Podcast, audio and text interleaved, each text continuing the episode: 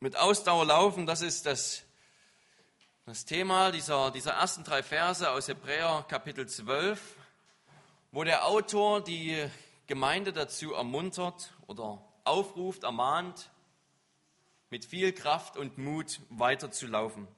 Das christliche Leben besteht aus ganz unterschiedlichen Bildern. Die bekanntesten sind vielleicht das des Soldaten, da denken wir an Epheser 6 und die geistliche Waffenrüstung.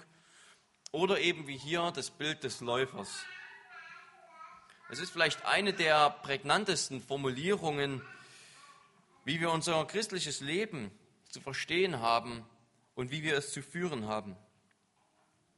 Der Text ist uns allen gut bekannt und sehr lebensnah, denn ob nun als Schüler auf Zensur oder als Student zum Bus oder als Hobby, jeder von uns kennt es zu laufen, jeder von uns kennt es, dass er durchhalten muss und dass er mit Seitenstechen zu kämpfen hat, dass er mit Schwäche zu kämpfen hat und sich selbst sagen muss, gleich hast du es geschafft, gleich bist du da. Jeder von uns kennt dieses Gefühl. Und darum ist dieses Bild auch so prägnant und passend für das christliche Leben. Gott sagt nämlich, ihr seid in eurem, ihr seid in einem Lauf. Euer ganzes Leben gleicht einem einem Ausdauerlauf. Nicht nur ein kurzer Sprint, bei dem man einmal Gas gibt, bei dem man sich einmal zwei, drei Monate Mühe gibt, sondern ein ganzes Leben lang alles zu geben. Das ist von uns erwartet. Ein Lauf um die Heiligung, ein Lauf darum, bis ans Ende bei Gott zu bleiben, ein Lauf darum, im Glauben auszuharren, ein Lauf voller Entbehrungen, voller Anfechtungen, aber schließlich auch ein Lauf um einen Siegespreis. Und in diesem Text heute vor uns, in diesem Wort, finden wir einige Hinweise auf unser Ziel, unsere Ausrüstung und wir wollen darauf hören. Zuerst sagt der Autor, dass wir motiviert werden durch andere Läufer. Der erste Punkt also, motiviert durch andere Läufer. Der Abschnitt beginnt damit, dass dass uns eine erste Motivation gegeben wird, warum wir weiterlaufen können. Und diese Motivation heißt die Wolke der Zeugen, die uns umgibt. Ich will einmal damit beginnen zu sagen, was diese Wolke nicht ist. Denn hier wird ja gesagt, dass wir wie in einem Stadion laufen und dass uns die Wolke von Zeugen umgibt. Man könnte also meinen, es geht darum, dass wir Christen einen Wettlauf machen durch ein, ein Stadion und die Wolke der Zeugen, das sind also die verstorbenen Heiligen, Abraham, Mose und alle anderen Gläubigen, die sitzen quasi auf der Zuschauertribüne und sehen uns zu. Auch unsere, unsere toten Verstorbenen, unsere Großeltern, Urgroßeltern sitzen möglicherweise mit da im Himmel und schauen auf uns und das soll uns motivieren. Das heißt es nicht. Ich sage das, weil das natürlich leicht so verstanden werden kann und weil tatsächlich diese Vorstellung herrscht, das kennen wir aus populären Hollywood-Filmen, dass eben unsere Großeltern gestorben sind oder unsere Eltern und wir wissen, jetzt sehen sie uns aber zu und sie wären stolz auf uns. Also diese Art von Formulierung kennen wir alle aus dem Fernsehen. Ähm, Formulierungen wie, wenn mein Vater mich sehen würde, dann wäre er stolz auf mich und dann sagt die andere Person, dein Vater sieht dich und solche Sachen. Wir kennen also diese, diese sentimentale Gerede, dass also unsere Vorfahren uns alle zugucken und dass uns deswegen das Motivation gibt, um durchzuhalten. Aber diese Wolke der Zeugen ist keine Wolke, die, die auf uns schaut, sondern wir könnten sagen, es ist eine Wolke, auf die wir schauen. Es sind nicht die toten Heiligen im Himmel, die uns beobachten, sondern er sagt ja, es ist eine Wolke, die im Wort ist. Gerade in Kapitel 11 hat er unzählige Beispiele aufgelistet von Glaubenshelden des Alten Testamentes und er sagt sogar, es sind so viele, dass ich gar keine Zeit habe, jetzt hier alle zu erwähnen, die zu erwähnen wert wären. Und diese Zeugen, die umgeben uns, nicht weil sie im Himmel auf uns nicht, weil sie im Himmel sind und auf uns schauen, sondern sie umgeben uns im Wort. Sie umgeben uns in der Schrift. Wo immer wir das Alte Testament und auch das Neue Testament aufschlagen, da finden wir diese Glaubenshelden. Und wir sind von einer ganzen Wolke umgeben von Leuten, die diesen Kampf bereits durchgehalten haben, die diesen Lauf vollendet haben.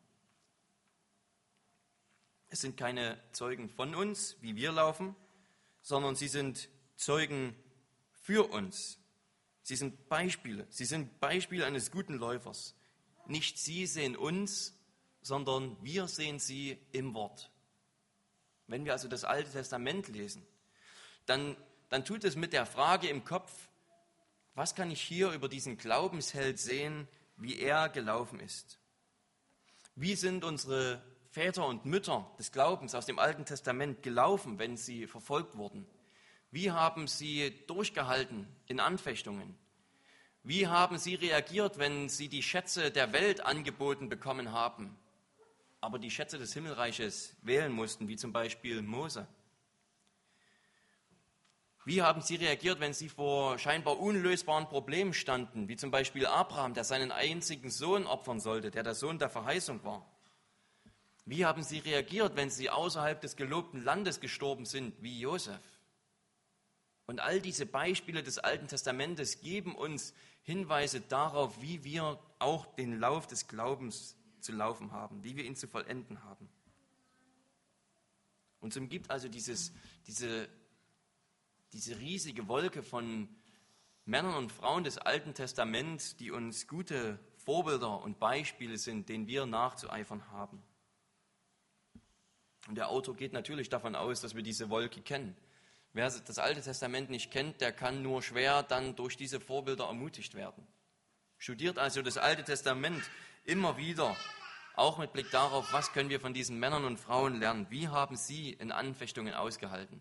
Wie haben sie bereits im Glauben vorausgeschaut bis auf Jesus Christus, obwohl sie noch gar nicht die ganzen Details wussten, die Details, die wir heute kennen?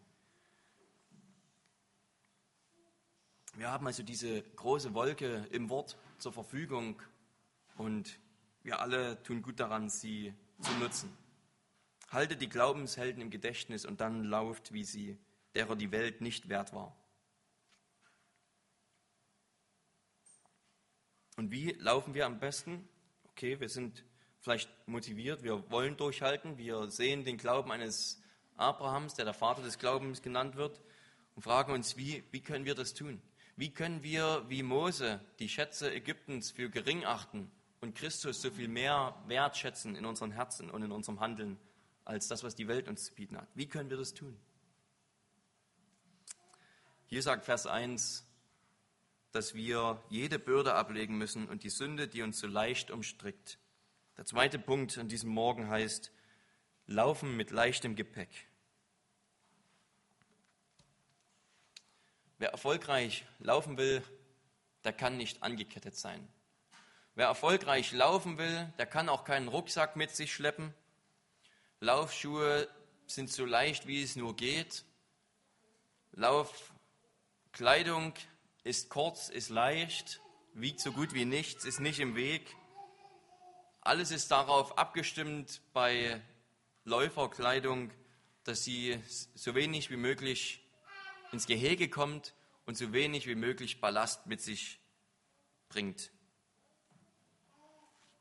Und zwei Dinge werden hier genannt, die wir ablegen müssen. Zwei Dinge im Gepäck, die wir immer wieder mit uns herumschleppen, die es schwer machen, in der Heiligung voranzukommen. Zwei Dinge, die es schwer machen, unseren Blick auf Christus zu halten und die es schwer machen, durchzuhalten im Glauben.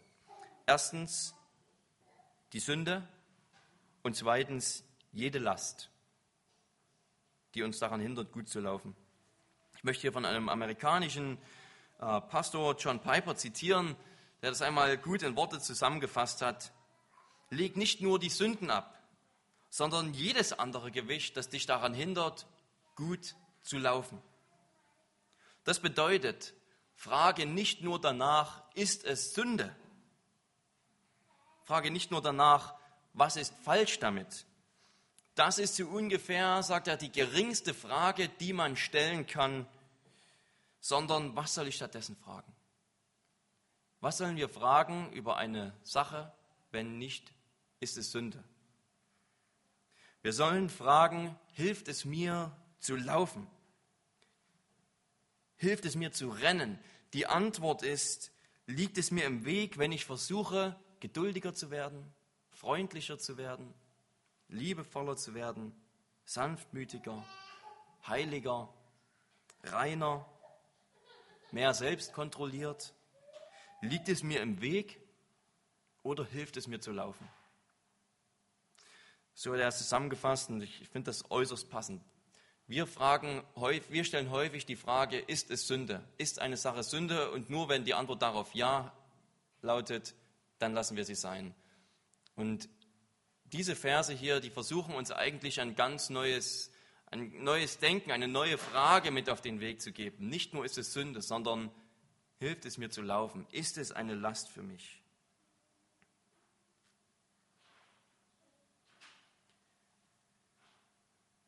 Gott schenke uns in dieser Hinsicht ein ehrliches Herz.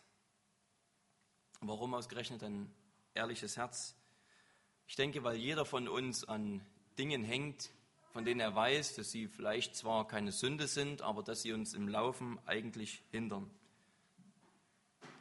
Gott schenke uns ein ehrliches Herz, damit wir fähig sein mögen, vor uns selbst und vor Gott zu sagen, das mag keine Sünde sein, aber ich weiß, es hilft mir nicht. Wenn wir so ehrlich wären, wie viel weniger Zeit würden wir vielleicht mit den Medien verbringen? Facebook, YouTube, Twitter, vom Fernsehen, was auch immer das bei dir sein mag. Kann man diese Dinge gewinnbringend nutzen? Ja. Ist es auch okay, wenn wir diese Dinge einfach um der Unterhaltung willen gebrauchen? Ja. Die Frage ist ja aber, belasten wir uns zu sehr damit? Verschwenden wir zu viel Zeit damit? Belasten wir uns, dass wir etwas Unnötiges damit mit uns herschleppen? Hilft es mir rennen? Ansonsten muss ich mir vielleicht neue Gewohnheiten an, aneignen. Und es geht hier nicht nur um Zeitverschwendung durch Fernsehen oder Computer oder was auch immer es bei dir sein mag, sondern es geht auch um Abstumpfung. Wir saugen Tag für Tag Bilder, Meinungen, Weltanschauungen, besonders durch die Medien auf. Und wir stumpfen ab, stumpfen schnell ab in Bezug auf die Sünde. Dann ist uns die Sündhaftigkeit der Sünde kein Ekel mehr, dann stört sie uns nicht mehr. Sprüche 8, Vers 13 sagt, die Furcht des Herrn heißt das Böse hassen. Und wir stopfen uns oft mit so viel Banalität und Unheiligkeit voll, dass wir uns selbst immunisieren gegen die stärksten Angriffe auf die Ehre Gottes. Oder wir können ein anderes Beispiel nehmen. Wir stumpfen ab in Bezug auf die Heiligkeit und Herrlichkeit Gottes dann begeistert uns der neueste Film, die neueste Technik, dann begeistert uns unser Freundeskreis mehr als die Gemeinde, dann begeistert uns der neueste Film mehr als die Wunder des Neuen Testaments. Dann ist die Auferweckung des Lazarus für uns langweilig, obwohl hier einer von den Toten wieder ins Leben gekommen ist. Aber es ist nicht so spannend wie die neueste Staffel irgendeiner bestimmten Serie. Wir stumpfen oft ab im Hinblick auf diese Dinge, weil wir zu wenig Zeit damit verbringen und Lasten mit uns schleppen, die vielleicht an und für sich keine Sünde sind, aber die wir so viel konsumieren, dass sie für uns tatsächlich ein Hindernis werden. Hilft es mir rennen? Hilft es mir die Herrlichkeit Gottes besser zu erkennen? Hilft es mir einen klareren Blick auf die Sünde zu haben, was ich da tue? Oder stumpfe ich ab. Christus konnte so laufen. Christus konnte so laufen, dass er das Ziel nie aus dem Blick verloren hat. Er hatte die Freude im Blick, zur Rechten des Vaters zu sitzen. Und eins unserer Probleme, warum wir vielleicht nicht so laufen können wie Christus, der hier auch unser Vorbild ist, ist, dass uns diese Freude fehlt. Wie soll ich wie soll ich motiviert werden, nicht an den Dingen dieser Welt zu hängen und hängen zu bleiben, wenn die Dinge der nächsten Welt für mich kein bisschen reizender, reizvoller sind, als was diese Welt zu bieten hat? Wenn ich sie nicht mehr liebe, wenn ich nicht mehr liebe, was kommt, was vor uns liegt, die Freude an Gott selbst, wie kann ich, wie kann ich dann vernünftig laufen? Darum müssen wir alles Gepäck ablegen, was uns daran hindert, die Herrlichkeit Gottes in Christus Jesus mit klaren Augen zu sehen. Denkt an Paulus, der geschrieben hat, dass ein Athlet alles aufgibt, nur um einen weltlichen Siegeskranz zu empfangen. Und wie viel mehr als ein weltlicher Lorbeerkranz erwartet uns. Oder er schreibt, dass er sich selbst mit Fäusten schlägt, damit er nur nicht darin sündigt und darin verwerflich wird, was er anderen predigt. Er schreibt an Timotheus, dass ein Soldat sich unter keinen Umständen in die Alltagsgeschäfte verwickeln kann, weil er sonst seinem Herrn, der ihn angeheuert hat, nicht mehr gefällt. Jesus sagt, dass es die Art von Menschen gibt, die das Wort hören und erst mit viel Freude aufnehmen und dann kommen die Sorgen und der Betrug des Reichtums und erstickt den Samen des Wortes. Wir hingegen sollen sein wie der Kaufmann, der alles verkauft für die eine Perle. Aber da ist noch mehr. Das war der eine Teil des Gepäcks, den wir mit uns schleppen. Der zweite Teil ist die Sünde. Wir müssen die Sünde ablegen. Und vielleicht geht es euch so ein bisschen, wie es mir ging, als ich diese, über diese Verse nachgedacht habe, dass man den Eindruck bekommt, eigentlich ist es schwerer, diese anderen Dinge, diese, die ich gerade erwähnt habe, abzulegen, als die Sünde selbst. Ja, Sünde, wir wissen ja, welche Sünden Sünden sind, was falsch ist. Und wir haben all das Verlangen, keine Sünde zu tun, also lege ich sie ab. Aber bei diesen anderen, bei diesen anderen Dingen, die ich aufgezählt habe, was wir da auch immer haben an Hobbys und in den Medien und so weiter und so fort, das sind alles so schwarz-weiß, so Grauzonen. Da ist es sehr schwierig, etwas zu erkennen. Und ich dachte mir, vielleicht ist es viel schwieriger am Ende, diese Art von Lasten abzulegen. Und die Sünde, naja, ich weiß ja, dass ich nicht lügen soll, also mache ich es einfach nicht. Und, äh, aber dann benutzt der Autor hier eine Formulierung, die mich wieder auf den Boden der Tatsachen geholt hat. Denn er schreibt, es ist die Sünde, die uns so leicht umstrickt. Und da wird es deutlich. Sünde ablegen ist nicht einfach. Sünde ablegen ist nicht, ja, dann tue ich es halt nicht mehr.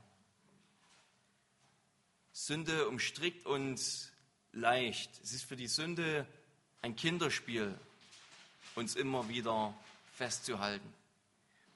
Wie viele Männer und Frauen die auch den Namen Jesu bekennen, haben mit Pornografie zu kämpfen. Es ist immer nur ein Mausklick weit entfernt. Und dieses Problem fängt die Jugendlichen unserer Generation ein, als wäre es nichts. Das verspeist uns wie zum Frühstück sozusagen. Das verspeist die Jugendlichen, Männer und Frauen, wie zum Frühstück. Oder wie leicht umstrickt uns die Sünde der üblen Nachrede. Da ist einer, der uns gegen den Strich geht und spätestens zu Hause beim Ehepartner oder dann bei der besten Freundin, beim besten Freund, lasse ich alles raus, was mir an seiner Visage missfällt und was er heute wieder alles Schlimmes getan hat. Wie leicht umstrickt uns da die Sünde. Deswegen schreibt Jakobus, wer fähig ist, seine Zunge zu zügeln, der ist ein vollkommener Mann, fähig auch den ganzen Leib im Zaum zu halten. Aber wie leicht umstrickt uns die Sünde, dass wir lästern, lügen, mit unseren Worten zerstören, beleidigen, dummschwätzen.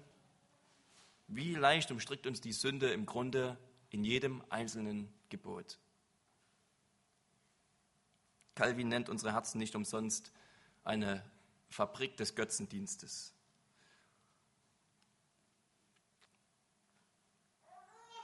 Und diese Fabrik arbeitet 24 Stunden, sieben Tage die Woche. Liebe Geschwister, gut zu laufen ist nicht leicht. Es bedeutet Entbehrung, es bedeutet Verzicht, Arbeit, Mühe. Und wir tun das nicht nur für drei Jahre oder vier Jahre, sondern wir tun das für den Rest unseres Lebens. 30, 40, 50, 60 Jahre. Und in jedem Lauf gibt es die Momente, da fühlt man sich topfit. Da scheint ein die Sonne ins Gesicht, es kommt Rückenwind, es geht nur leicht bergab. Man könnte ewig so weiterlaufen, denkt man. Und dann um die nächste Kurve, da kommt der Hügel, da kommt der Berg, da kriege ich Seitenstechen. Da habe ich gar nichts mehr, keine Kraft. Der Wille zum Weitermachen ist gleich null. Jeder Schritt muss dann erkämpft werden. Und wie soll man dann durchhalten, wenn die, wenn die finanziellen Lasten uns Tag für Tag zu schaffen machen? Wie soll man durchhalten im Alter, wenn vielleicht der eigene Körper uns jeden Tag das Leben auf der Erde zur Hölle macht und wir uns beinahe schon vielleicht nach dem Tod sehnen? Wie können wir durchhalten, wenn die persönlichen Feinde des Lebens uns jeden Tag das Leben schwer machen, wenn wir für unseren Glauben gemobbt werden?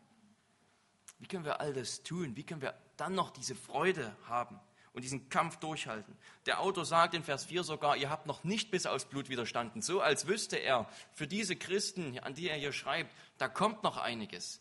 Die Verfolgung wird für sie noch zunehmen. Noch habt ihr nicht bis aufs Blut widerstanden, also Stellt euch lieber darauf ein, dass da noch eine ganze Portion auf euch zukommt. Das sind also keine guten Aussichten, die für diese Christen hier vor Augen waren. Und wir haben auch nicht die besten Aussichten. Jetzt geht es nicht anders. Wir wissen nicht, was noch kommt. Und wir müssen möglicherweise bis aufs Blut widerstehen. Wie können wir das tun? Können wir es tun, wenn wir Abend für Abend vielleicht nach Hause kommen und unter Tränen sagen, ich, ich will nicht mehr, ich habe es einfach satt.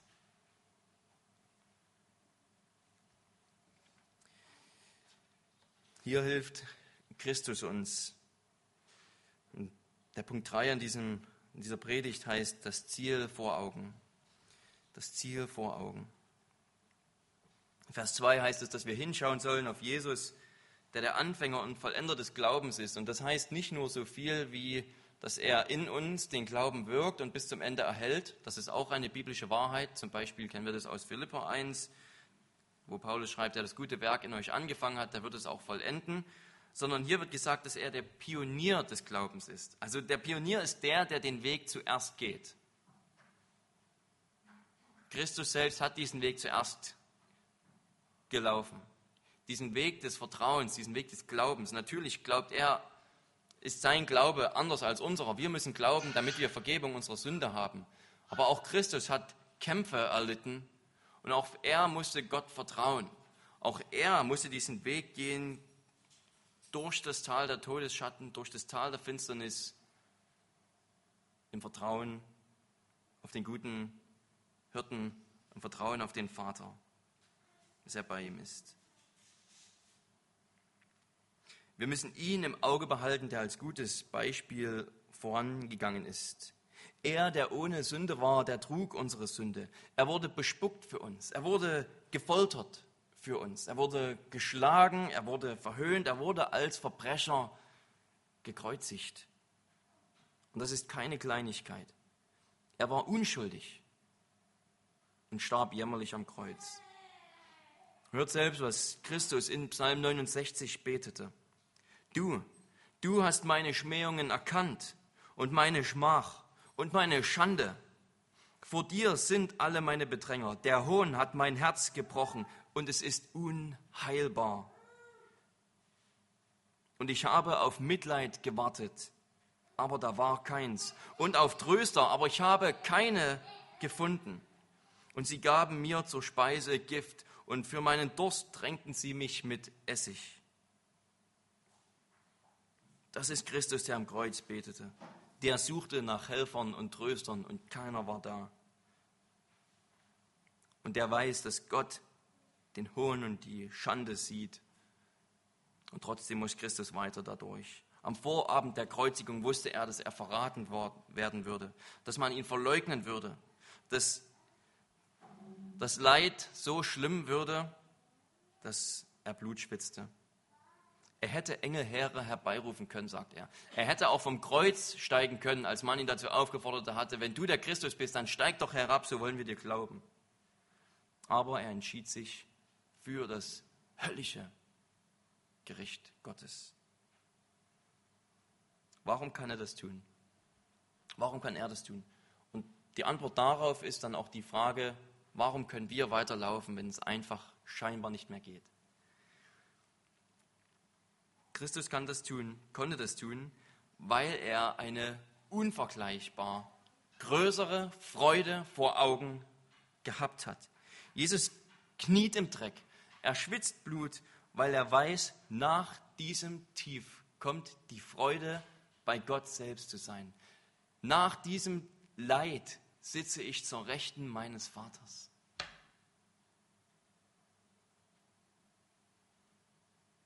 Wie geht es weiter, wenn ich Abend für Abend nach Hause komme und den Tränen nahe sagen muss, ich will nicht mehr, ich habe satt? Vers 3 sagt, schau auf den, der so viel Elend ertragen hat, damit ihr nicht ermüdet und in euren Seelen ermattet. Oft, oft wird dieser Vers und vergleichbare Vers in einer Art genutzt, wo wir sagen, Christus hat so viel mehr gelitten als wir oder wie wir, als wir. Christus hat viel mehr gelitten als wir. Warum regen wir uns überhaupt auf? Warum beklagen wir uns? Er hat doch viel mehr durchgemacht und hat es geschafft. Dann können wir das auch. Aber ich glaube nicht, dass die Bibel, vor allem nicht an dieser Stelle, so argumentiert. Sie sagt nicht einfach nur, für Christus war es viel schlimmer, also beißt die Zähne zusammen, Augen zu und durch. Sondern was die Bibel macht, ist, sie, sie lockt uns im Grunde genommen mit der gleichen Freude, die Christus vor Augen hatte. Der Autor sagt ja hier, lernt von Christus, schaut auf Christus, der um der vor ihm liegenden Freude willen die Schande für nichts geachtet hat. Und der Vergleich setzt eins voraus, nämlich, dass für uns auch so eine Freude wartet, dass so eine Freude vor uns liegt. Die Bibel sagt also nicht einfach nur, für Christus war es viel schlimmer, also jetzt gib dir Mühe, sondern die Bibel sagt, für Christus war es unerträglich schlimm, aber er konnte es tun wegen einer Freude, die vor ihm lag. Und vor euch liegt die gleiche Freude, Ihr habt den gleichen Grund wie Jesus, weiterzumachen, durchzuhalten. Das macht, andernfalls macht dieser Vergleich hier mit Jesus keinen Sinn.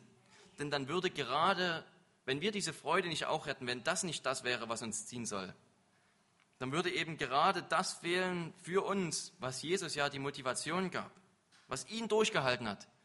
Das würde uns dann gerade fehlen. Nein, das kann nicht sein, sondern es ist für uns der gleiche Grund wie für Jesus, durchzuhalten. Vor uns liegt etwas Unermessliches, etwas, das es wert ist, jede Entbehrung auszuhalten. Etwas, das es wert ist, im Dreck zu knien und Blut zu schwitzen. Vor uns liegt eine Herrlichkeit, die uns in alle Ewigkeit eine überfließende Quelle unendlicher Freude sein wird. Vor uns liegt eine Herrlichkeit, die uns in alle Ewigkeit eine überfließende Quelle unendlicher Freude sein wird. Denn wir dürfen uns an Gott selbst erfreuen. Der dreieine Gott selbst ist unsere ewige Freude. Wie kannst du weitergehen, wenn nichts mehr geht? Die Freude am Herrn ist unsere Stärke. Die Freude am Herrn ist unsere Stärke. Die schnell vorübergehende leichte Bedrängnis, sagt Paulus. Die schnell vorübergehende leichte Bedrängnis. Und was hat Paulus alles durchmachen müssen? Aber er schreibt hier diese Worte aus einem ganz bestimmten Grund. Leicht wirkt ein über die Maßen überreiches, ewiges Gewicht von Herrlichkeit. Denn wir schauen nicht auf das Sichtbare, sondern auf das Unsichtbare. Denn das Sichtbare ist zeitlich, das Unsichtbare aber ist ewig. Darum ist es so wichtig, dass wir diese Lasten ablegen. Denn wenn wir immer nur auf das Sichtbare, auf das Zeitliche sehen, dann haben wir diese Motivation nicht, dann haben wir diese Kraft nicht, die Jesus hatte, wir, sondern wir müssen auf das Unsichtbare schauen. Wir müssen, wir müssen die Lasten ablegen, wir müssen die Sünden ablegen, wir müssen dafür sorgen, dass wir einen klaren geistlichen Blick auf die Ewigkeit haben und auf das, was kommt. Und dann kann die Bedrängnis auf einmal als leicht und schnell vorübergehend beschrieben werden, obwohl Paulus viele Jahre durch die schwerste Anfechtung gehen musste. Durch die schwersten Strafen und Folterungen und Schiffbrüche und was er da alles aufzählt. Er ist da durchgegangen, aber er sagt, es ist eine schnell vorübergehende und leichte Bedrängnis, weil verglichen mit der Ewigkeit ist es nur ein Hauch, nur ein, nur ein kleiner Wind, nur ein Säuseln. Das heißt nicht, dass das heißt nicht, dass es nicht schwer ist, das heißt nicht, dass wir nicht zu kämpfen haben. Im Gegenteil, gerade deswegen haben wir die Kraft dann zu kämpfen. Aber er sagt, dennoch, die Leiden und Entbehrungen dieser Zeit fallen nicht ins Gewicht gegenüber der zukünftigen Herrlichkeit, die an uns offenbart werden soll. Es ist die gleiche Lehre, die wir bei Paulus lesen. Diese zukünftige Herrlichkeit, diese Freude, die vor Christus lag, diese ist so unermesslich, dass wir uns kein, kein bisschen, gar nichts, rein nichts davon vorstellen können. Und sie dauert ewig an. Sie ist es wert, in der jetzigen Zeit alles aufzugeben, sogar das Leben selbst. Der Autor argumentiert dann weiter. Er sagt, auf einer Seite, einerseits sagt er, im Laufen ist das von uns gefordert. Im Laufen lauft so gut ihr könnt und ohne Gewicht und legt alles ab, weil die Freude, die vor uns liegt oder die vor Christus lag, es wert ist. Und dann argumentiert er im nächsten Teil weiter und er sagt, im Grunde genommen, Gott macht das Gleiche mit euch. Gott schlägt euch ziemlich hart zuweilen. Er sagt, diese Züchtigung, die ihr jetzt erfahrt, die ist keine Freude in der Gegenwart. Aber er sagt, Gott macht es im Grunde nicht anders. Gott sagt, die Freude, die vor euch liegt, ist wert, dass ihr alles Mögliche jetzt in dieser Zeit durchmachen müsst. Was er am Anfang von uns erwartet im Bild dieses Laufes, dieses Ausdauerlaufes, das sagt er dann, das ist Gottes eigene Einstellung. Er macht es genauso. Er sagt, ich schlage sie lieber jetzt, damit sie diesen Lauf vollenden, denn die Frucht der Herrlichkeit und die Frucht der Gerechtigkeit, die am Ende auf sie wartet, die ist es wert, dass sie jetzt den einen oder anderen Schlag einstecken. Was also Gottes Einstellung darin ist, wenn er uns züchtigt, das muss auch unsere Einstellung sein, wenn wir diesen Lauf vollenden. Dass wir sagen, was vor uns liegt, ist wert, in der Heiligung alles zu geben, ist wert, für den Glauben verlästert zu werden. Es ist wert, dass wir ihm unter allen Umständen folgen nach seinem Gebot. Es ist eine unglaubliche Freude, die vor uns liegt. Und der Autor sagt nicht einfach nur, Christus hat es noch viel schlimmer gehabt, beklagt euch nicht, sondern Augen zu und durch, sondern er sagt, Christus hat ein Ziel vor Augen gehabt und euch erwartet das Gleiche die Glaubenshelden des Alten Testamentes wurden extra nicht für euch, ohne euch sozusagen verherrlicht. Auch sie müssen noch auf die neue Schöpfung warten. Sie haben die Verheißung noch nicht erlangt. Da ist also etwas, was noch auf uns wartet, was selbst noch auf diese Leute aus dem Alten Testament wartet. Und das ist so großartig, dass wir die Kraft haben, durchzuhalten. Haltet also einen klaren Blick auf diese Herrlichkeit und legt alles ab, was euch davon hindert, diesen, diesen Blick, Blick zu haben. Amen. Lasst uns beten.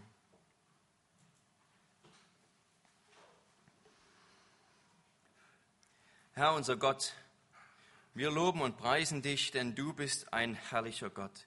Niemand ist wie du, der du die Sünde verzeihst und das Unrecht vergibst, der du geduldig und langmütig bist, voller Liebe und Barmherzigkeit, du bist gütig, und du bist auch heilig und gerecht und gut. Niemand ist wie du. Und du selbst schenkst dich uns und willst Gemeinschaft mit uns haben. Und es wartet eine Gemeinschaft auf uns, die wir uns nicht einmal vorstellen können. Sie wird so glorreich sein und so herrlich, dass es uns die Sprache verschlagen wird. Und dann werden wir dich loben und preisen in Ewigkeit und uns an dir erfreuen auf eine Weise, wie wir, wie wir uns nie, es nie hätten vorstellen können.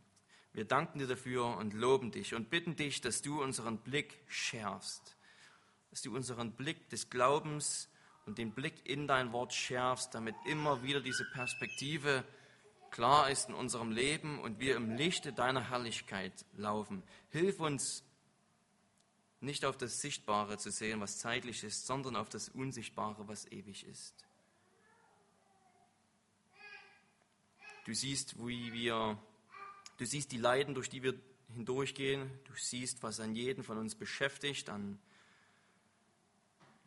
ja, finanziellen Nöten, gesundheitlichen Nöten, Problemen mit Mitmenschen. Du kennst es, du weißt es. Und wir sind uns gewiss und bekennen, dass du ein guter Gott bist, der für uns arbeitet, für uns am Werk ist.